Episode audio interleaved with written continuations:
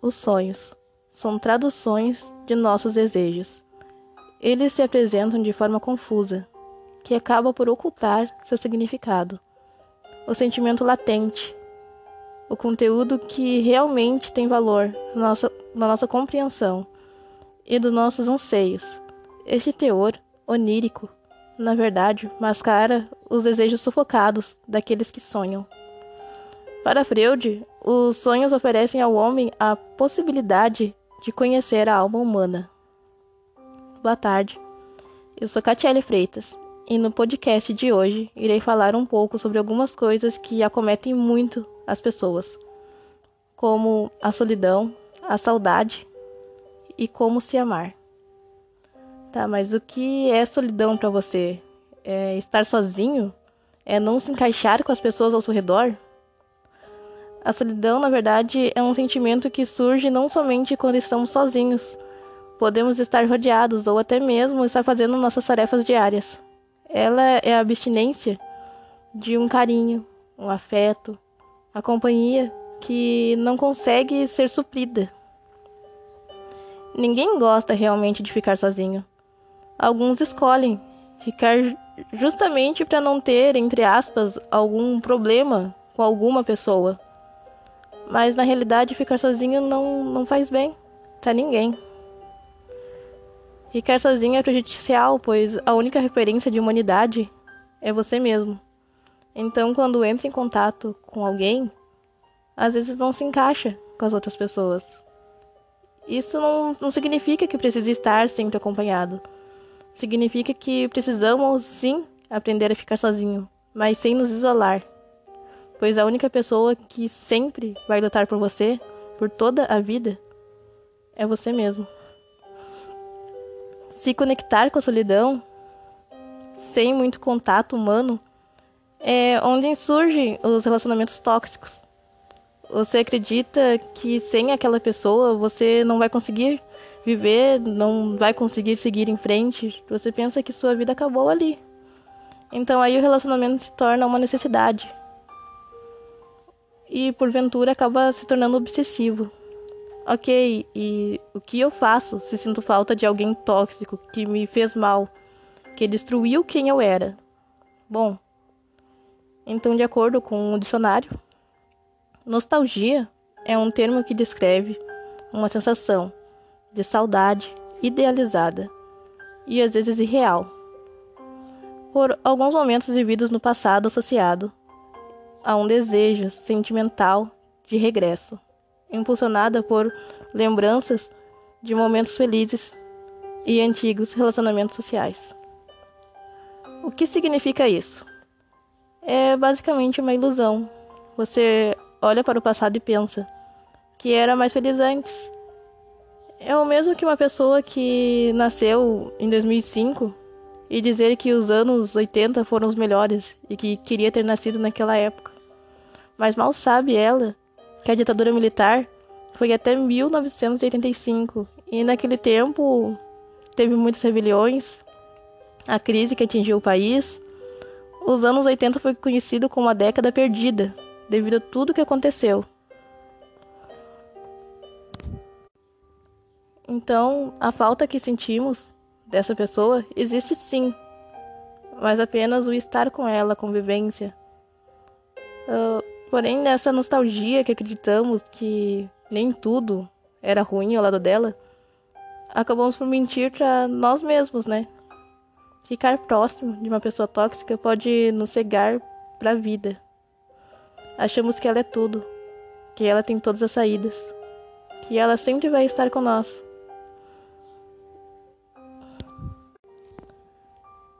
O melhor a se fazer é se adaptar a viver sem essa pessoa, sabendo que você fez melhor, a melhor escolha. Você só vai viver na, de verdade quando aprender a viver consigo mesmo. Então saia sozinho, aprenda a viver consigo mesmo, conheça novas pessoas, se olhe no espelho e fique feliz com que você mesmo com que você mesmo vê para que você tenha alguma mesmo que você tenha alguma imperfeição, ame como você é. Pois como disse antes, você só vai estar sempre com você. Só você vai ser sua própria companhia. Na adolescência, temos a pressão de todos os lados, sendo da família e amigos. Em termos que encontrar alguém e começar a namorar. Nós, humanos, criamos uma meta social, que é estudar, namorar, arrumar um emprego e casar. E ter filhos, por fim, né? E quem não se encaixa nessa meta social é porque tem algum problema. Mas não é bem assim. Essa situação é que normalmente causa relacionamentos ruins, onde porventura algum deles ou ambos saem machucados. O relacionamento é uma parceria onde os dois têm que estar alegres, contentes um com o outro, aceitando todos os defeitos. Todos os defeitos que cada um tem, pois ninguém é perfeito. A ilusão que temos devido a filmes e histórias é que o amor é eterno. Mas não, o amor não é eterno. Ele é duradouro. Enquanto cultivarmos o amor entre a pessoa que escolhemos como parceiro, o amor vai existir e pode durar a vida toda. Porém, se não cultivarmos, ele pode não durar tanto tempo como esperava. A pior parte é ser abandonado por alguém que amamos. Dói muito e normalmente pensamos no que erramos com essa pessoa, o que fez ela te jogar fora. A culpa nem sempre é sua ou dela. Às vezes simplesmente acabou. Mas algumas pessoas, quem passa por isso, seja apenas um término ou algo pior, acabam por entrar em um bloqueio emocional, onde o cérebro acredita que para não sofrer novamente é preciso bloquear os sentimentos. Ela desliga um ou mais sentimentos, onde ela pode parar de se sentir triste ou feliz. Ela pode nem chorar mais. Por isso o nome bloqueio emocional. Alguns podem pensar que é legal, ah, não vou mais sofrer, mas na verdade isso é bem preocupante, pois você começa a se sentir vazio, você quer se proteger de algo para não passar mais pelo que passou. Mas isso é uma imaturidade racional, né? Não saber lidar com esse tipo de situação é o mesmo que você ter um cachorro que tá cheio de pulgas. Em vez de você dar um remédio para matar as pulgas, você joga seu cachorro fora. Porque sem o cachorro você fica sem as pulgas. Mas isso é uma imaturidade racional. Era só dar o remédio pro cachorro, que as pulgas iriam todas morrer. Então, treine sua inteligência emocional. Sofrer não é bom. Perder alguém, dependendo da situação, também não é bom. Mas devemos aprender a lidar com a situação.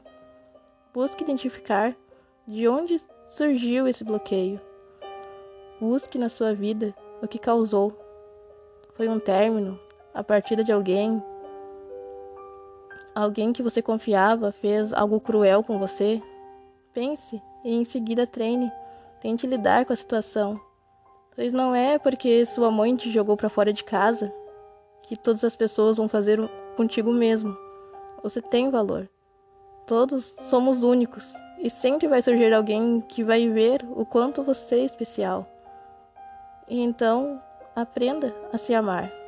Tá, mas como consigo me amar? Para se amar, precisamos saber quem nós somos. Mas não falo da forma física, pois nosso corpo é apenas uma máquina sendo controlada. E até mesmo nossas imperfeições físicas são perfeitas.